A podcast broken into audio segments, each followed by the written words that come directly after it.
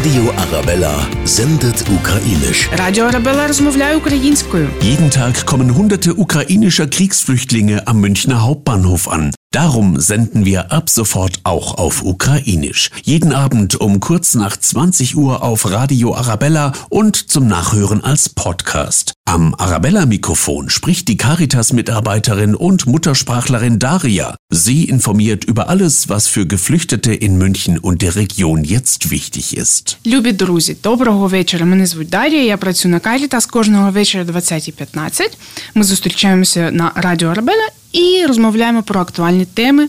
Сьогодні я розповім вам про водійські права і пересування. Якщо ви не збираєтесь залишатися в Німеччині, ви можете користуватися вашими водійськими посвідченнями. Якщо ви подаєтеся на дозвіл на проживання за параграфом 24 і отримали його на півроку і більше, від того дня, як ви заїхали в Німеччину, рахуєте 6 місяців, і після того ви не маєте права користуватися українськими правами, навіть якщо вони міжнародні.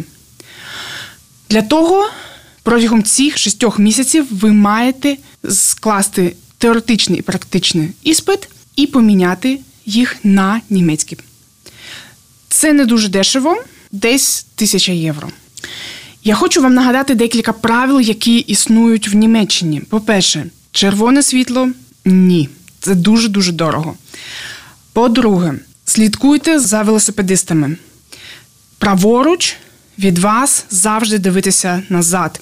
Вони можуть їхати як в один бік, так і в інший. На кожній вулиці є велодоріжка. І по-третє, якщо вам не треба машини, користуйтеся автобусами, метро, тролейбусами, трамваями. Це безкоштовно і це не шкодить природі. Я вам дякую. Кожного вечора о 20.15 ми зустрічаємося і обговорюємо наступну тему. До побачення. Radio Arabella sendet ukrainisch. Alle Infos zum Nachlesen und Hören auf radioarabella.de und überall, wo es Podcasts gibt.